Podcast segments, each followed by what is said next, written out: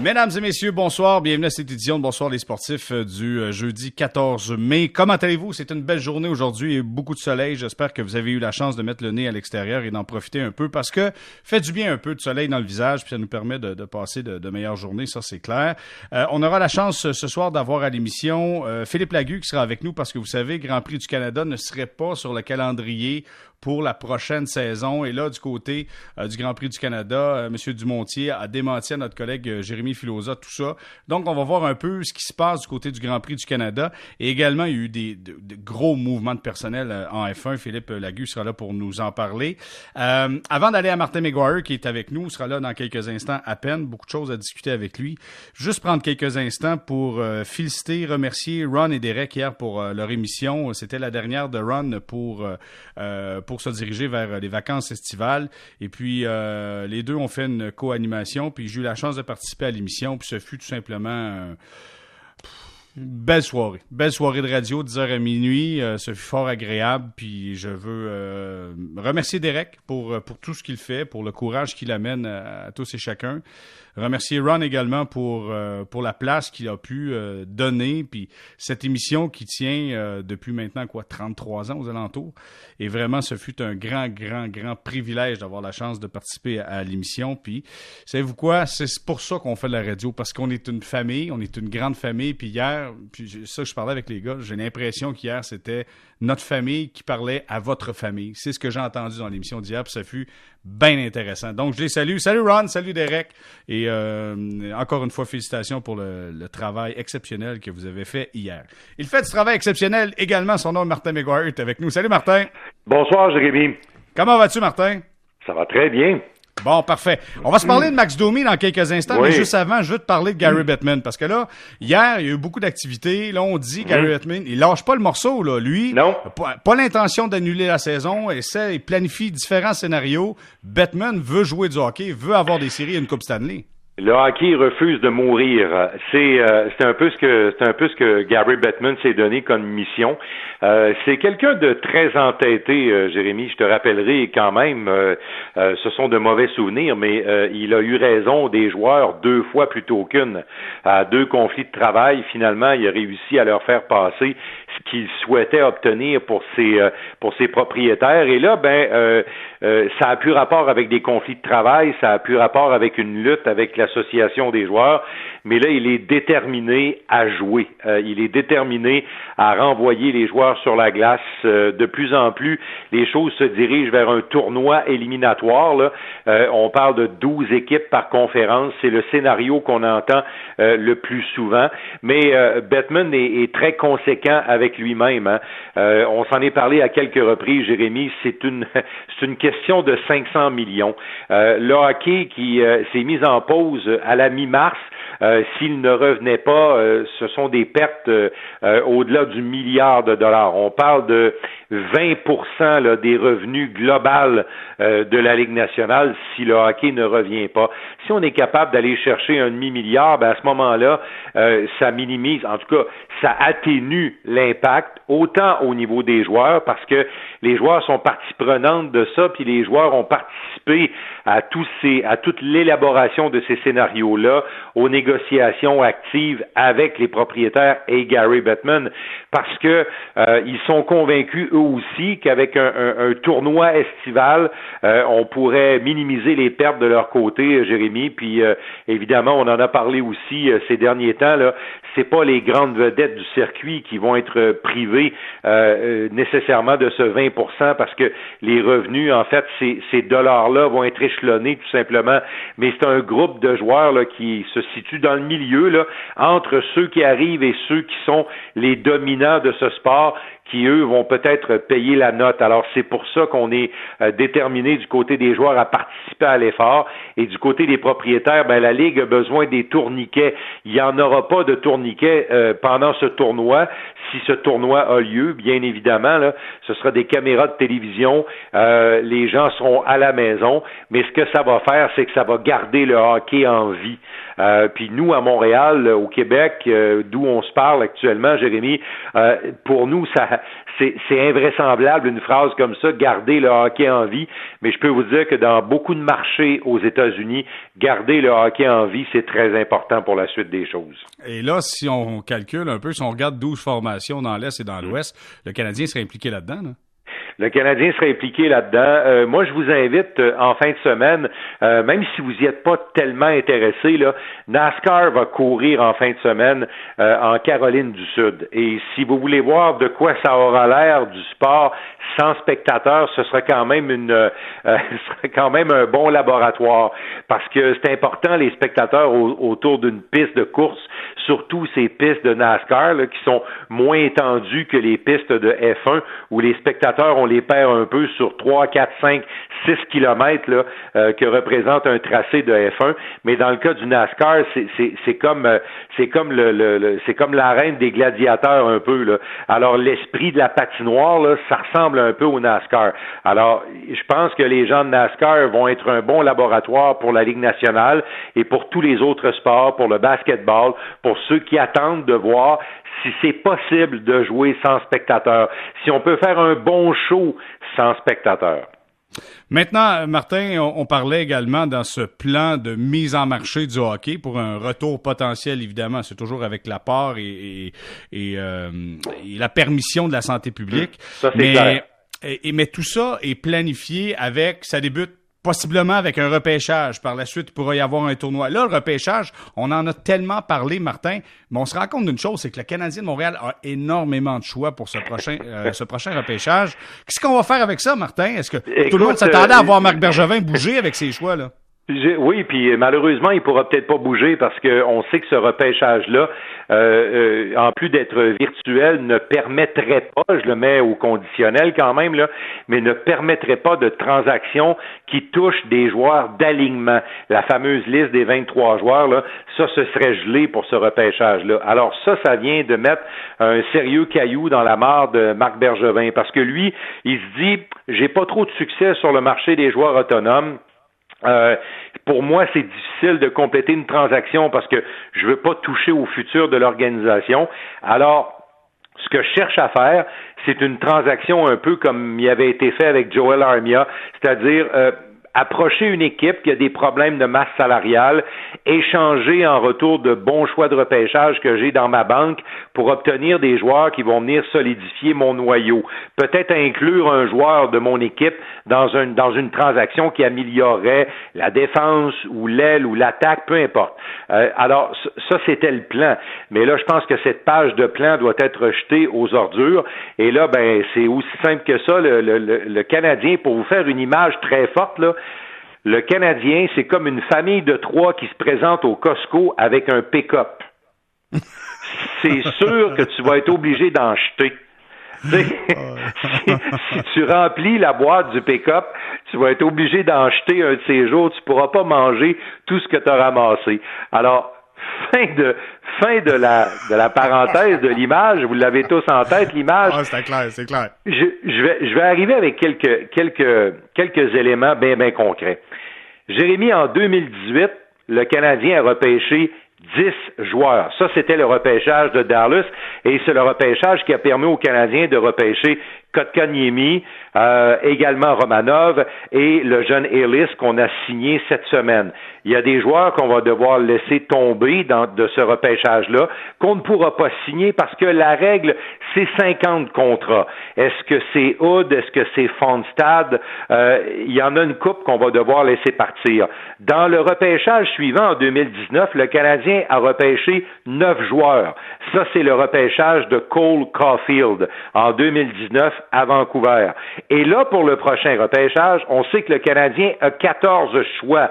Alors, si on les utilise tous, ces choix-là, au total, le Canadien, en trois ans, aura repêché 33 joueurs. Vous allez me dire, sur le nombre, on va toujours bien en trouver une coupe de bons. Oui, c'est vrai, ça peut arriver et, il y a de très bonnes chances que ça arrive parce que dans le repêchage 2019, il y a une coupe de bons joueurs intéressants dans le repêchage 2018 et dans le repêchage 2020, la, la position du Canadien est intéressante puis la cuvée est bonne.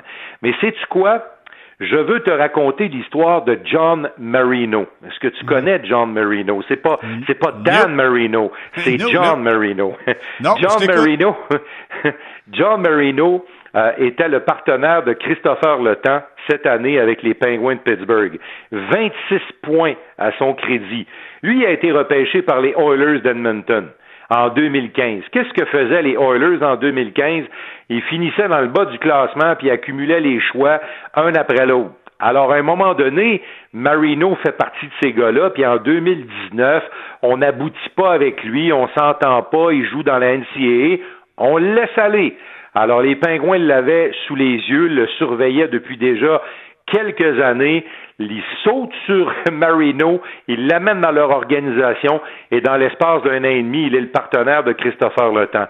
Je, je souhaite que ça arrive à, aux jeunes, aux jeunes Hood, le jeune Québécois, tu sais, que, qu'il obtienne ce genre d'opportunité. Est-ce que ça va arriver? Si c'est le cas, tant mieux pour lui. Mais ce que je veux dire, Jérémy, c'est que tu as beau avoir une banque de choix impressionnante, tu pourras pas tous les garder. Alors, mmh. le danger, c'est que tu fasses des choses comme ça, c'est que par obligation, tu laisses aller une coupe de gars qui, malheureusement, vont avoir des carrières intéressantes ailleurs. Puis ce qui est dommage également, tu l'as mentionné, c'est que avec un repêchage virtuel de la sorte, s'il n'y a pas de transaction, il y a plusieurs qui voyaient peut-être Max Domi être là-dedans parce que lui sera, sera joueur autonome avec restriction la saison prochaine. Et il y en a d'autres qui disent non, il faut le signer. Mais Max Domi vous a parlé aujourd'hui.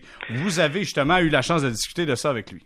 Oui, effectivement. Écoute, euh, il n'y a pas de négociation actuellement, il n'y a pas eu de pourparlers officiel entre Domi et le Canadien. Je vous rappelle qu'il est sur un contrat qui se termine. C'est un contrat qu'il avait signé dès son arrivée à Montréal, après la transaction euh, qui a fait passer, on le sait, Galchenyuk en Arizona et a amené Domi à Montréal. S'en est suivi une lune de miel, une véritable année surprise pour Domi. 28 buts, près de 80 points.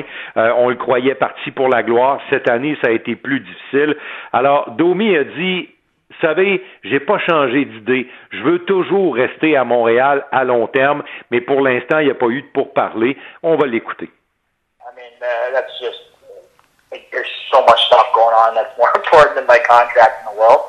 So I understand. Um, I guess all I can really tell you is that I want to be with Montreal. I want to be here. Um, I, I love playing in Montreal. I love my teammates. I love this game, and I love the city. So um, my my hope is to to play here for a long time, and uh, I've never changed from the, the time I played my first game here. So um, that's that. And uh, again, there's a lot of stuff that's gone over my head, and and my agent takes care of a lot of that stuff. But uh, as far as I'm concerned, there hasn't been much talk. No.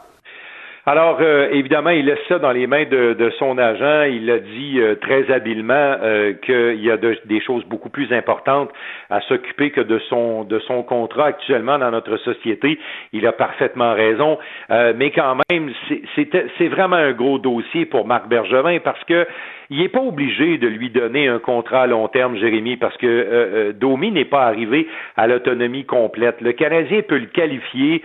Euh, Domi peut se ramasser en arbitrage. Ce serait pas une bonne idée parce que il n'y a, a, pas des statistiques intéressantes versus celles de son année précédente. Alors, il n'y aura pas beaucoup d'arguments de, devant un arbitre. Euh, ça va jaser fort. Mais sais-tu où ça va jouer, Jérémy?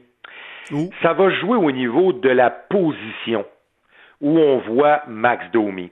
Et on l'a abordé lors du point de presse. On lui a posé la question aujourd'hui. On lui a demandé est-ce que c'est vraiment important pour toi que le Canadien te considère comme un joueur de centre à long terme? Écoute bien sa réponse, puis on revient avec d'autres éléments. I, very much so enjoy playing center. Um, I think that's uh, something that I never would have thought I would have been able, uh, not uh, enjoyed doing as much as I do, as, as I've been a winger for um, my entire pro career um, leading up to this. And then um, trying center, I was like, oh wow, this is a whole different game. I feel like, and really enjoyed it. Um, I've had the, the privilege of playing with some some great line mates. You have a lot more options in the middle of the ice. Uh, you touch the puck a lot more. You're more engaged. Um, you got more speed in certain areas of the ice for for me personally, I, I, I like having speed. I like having the puck. Um, there's certain times when they're when you're playing wing where you might get a little bit flat-footed, or you might not have the puck quite as much. Um, but again, there's lots of wingers that counter that in certain ways. So if you want to play wing and you want to stay there and, and get better, obviously to master that craft, you got to do lots of reps and uh, work on it uh, day in day out. Il veut-tu jouer au centre d'après toi? Je pense que oui, moi. Écoute, pour la traduction, là, c'est pas, c'est pas très compliqué. Il dit J'ai adoré jouer au centre. J'avais pas joué au centre avant dans ma carrière. J'ai mis beaucoup d'efforts pour le faire, beaucoup de travail. J'ai joué, euh, avant de dire qu'il a réussi, là, il, prend le soin de dire qu'il a joué avec de très bons coéquipiers. Mais il dit, euh, il dit, j'aime jouer au centre parce que j'aime ça avoir la rondelle. T'es plus impliqué dans le jeu. T'as beaucoup plus d'options. Alors, ce qu'on est en train de comprendre quand notre ami Max Domi dit ça, là, c'est que pour lui, jouer au centre, ça devient une condition très importante. Il a pris soin de dire, c'est le choix de l'entraîneur. Mais quand un gars dit, wow, j'ai joué au centre, puis comme on dit, là, j'ai pogné de quoi, là. Tu sais, mhm. j'ai senti que c'était ça ma position. Et quand on se fie à sa première saison, on se dit, oui, il a raison. Mais dans la deuxième saison, faut jamais oublier que dans le dernier droit, là, avant la suspension des activités, c'était qui le deuxième centre derrière Philippe Dano? Jérémy, je te le demande. Nick, Nick Suzuki c'était Nick Suzuki. Alors, l'enjeu pour le contrat de Max Domi, il est exactement là. Marc Bergevin a évincé Max Pacioretty de Montréal en disant je ne lui donnerai pas ce qu'il souhaite avoir parce que selon mon évaluation, c'est pas un joueur dans notre équipe qui mérite d'avoir autant. Alors, bye, il l'échange, il laisse partir son capitaine. Là, la question est entière avec Domi, parce que si le Canadien décide que ce sera Dano, Suzuki et Kotkaniemi, ben il n'y a pas de place pour Max Domi au centre. Ça a l'air euh, bizarre de dire ça pour une équipe qui a toutes sortes de problèmes au centre, mais si on établit dans, le tableau de Marc Bergevin là, que, que Domi peut pas être le premier centre, que Domi peut pas être le deuxième centre parce que c'est Suzuki qu'on préfère, ben peut-être qu'on va être obligé de trouver un moyen de le troquer. Est-ce que ça va se passer dans les prochains mois? Est-ce que ça va se passer plus tard dans la prochaine année? L'enjeu du contrat de Max Domi, il est là. Les montants d'argent, pense qu'on peut établir des comparables et tout ça, puis en arriver à une entente. Mais la vraie question à se poser, est-ce que le Canadien voit Domi dans sa ligne de centre? Sinon, il le voit à l'aile. Et visiblement, après la conversation qu'on a eue aujourd'hui et l'enthousiasme débordant quand il parle de jouer au centre, j'ai pas l'impression que jouer à l'aile, ça l'intéresse beaucoup. Non, t'as raison, mais il y a une chose par contre, tu dis, tu sais, on, du côté de Domi, on se voit au poste de centre, mais du côté de Domi, il faudrait le voir également effectuer des replis défensifs, il faudrait le voir impliqué dans son territoire. C'est ça la job d'un joueur de centre aussi, c'est pas toujours d'être le dernier sorti de la zone là. Tu sais, ben, il a beau vouloir aller chercher des aller chercher une certaine production offensive, puis je pense qu'offensivement, c'est un gars écoute, possède un bon lancer des fois, attend trop pour passer la rondelle, mais défensivement, il y a un problème avec Max Domi dans son territoire. Ça, il va falloir qu'il travaille ça, c'est sûr et certain. Ben, et, c'est pour ça que dans le dernier droit de, cette dernière saison, dans, les derniers moments, c'est pour ça que Nick Suzuki avait un peu passé devant lui à cette position-là. Tu sais, à un moment donné, on a, on, a, on avait replacé Domi avec Kovalchuk, là, puis on a joué un petit peu avec ça. Je me souviens que euh, Suzuki a eu de moins bons matchs dans les six, sept derniers matchs que le Canadien a joué. Alors, on avait replacé Domi. Mais, mais honnêtement, on évalue le jeune Suzuki actuellement, puis on pense que ça va être un joueur de centre. J'ai pas l'impression que les projets du Canadien sont de laisser filer Philippe Dano. On est d'accord? Alors à ce moment-là, on doit se poser vraiment la question est-ce que Max Domi pourrait éventuellement être un compteur de 25-30 buts comme Mélier? Ça, c'est la grande question. Moi, j'ai des doutes là-dessus.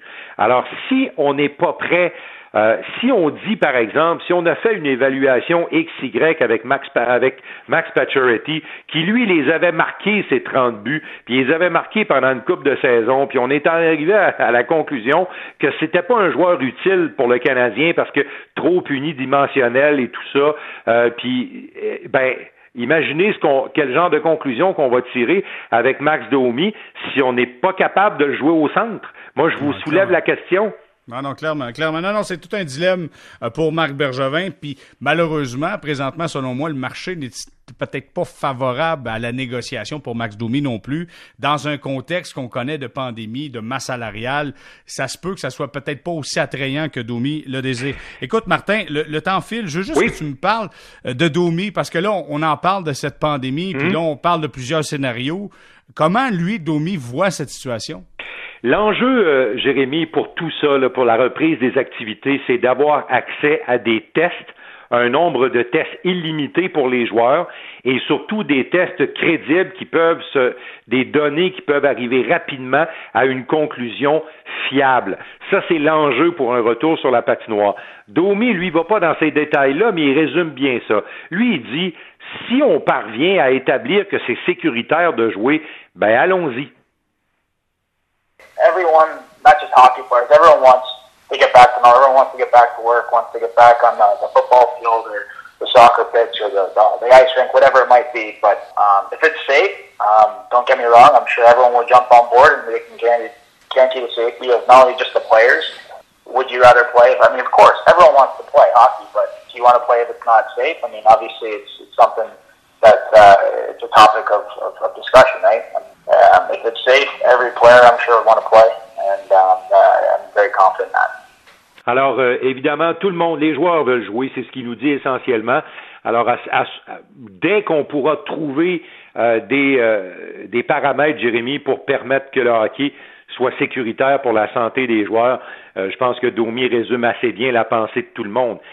Si c'est sécuritaire, je pense qu'une majorité de joueurs vont vouloir ce fameux tournoi estival. Mais dis-moi, Martin, écoute, euh, avant qu'on se laisse, juste une question. Si le Canadien est dans ce tournoi-là pour les séries de fin de mhm. saison, étant la douzième équipe de l'Est, pour être de, ce tournoi-là, toi et Danny, vous devrez aller à ce tournoi-là. Est-ce que toi, tu as un stress? Est-ce que toi, tu as ça en tête? Est-ce que c'est un facteur que tu penses?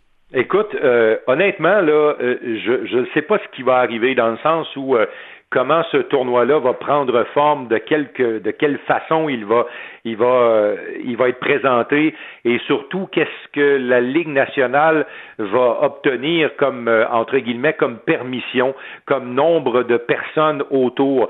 Euh, je sais que par exemple, je réfère beaucoup au NASCAR parce qu'en fin de semaine, on va avoir un, exemple. Un, un, bon baromètre, c'est un bon laboratoire ce qui va se passer en, en, fin de semaine. Ben, je lisais à quelque part là, que il n'y a pas eu beaucoup de journalistes accrédités pour aller couvrir l'événement. Les diffuseurs sont sur place, euh, les gars de radio, les gars de télé sont sur place, mais il y a beaucoup de monde qui sont en studio, qui ne sont pas vraiment sur le terrain pas beaucoup de journalistes pour couvrir l'événement. Alors, si la Ligue nationale obtenait son tournoi estival, est-ce que ce sera la même formule? Je pense que ça, les semaines vont nous le dire. Mais il y a une chose que je peux, je peux t'affirmer, euh, Jérémy, c'est que si la rondelle tombe, puis euh, il nous est permis d'y aller, c'est sûr qu'on va être là. Ah, clairement. Puis là, on sent le joueur d'hockey en toi. Anytime, anywhere, on est prêt à y aller. Martin McGuire, toujours un plaisir. Puis on se reparle demain. Merci beaucoup, Martin. Certainement. À demain, Jérémy. Merci. Au revoir. Martin McGuire qui était avec nous, nous parlait entre autres de Max Domi qui a rencontré euh, les médias aujourd'hui par euh, appel conférence, donc parlait un peu de son dossier. Lui, je vous rappelle qu'il sera joueur autonome avec restriction euh, la saison prochaine. OK, ceci étant dit, on s'arrêter quelques instants parce que nouvelle qui est sortie aujourd'hui, collègue Jérémy Filosa sur le site web du 98.5 Sport est arrivé avec, avec ce, ce, texte qui parlait que le Grand Prix du Canada ne figurait pas un calendrier potentiel de retour de la F1.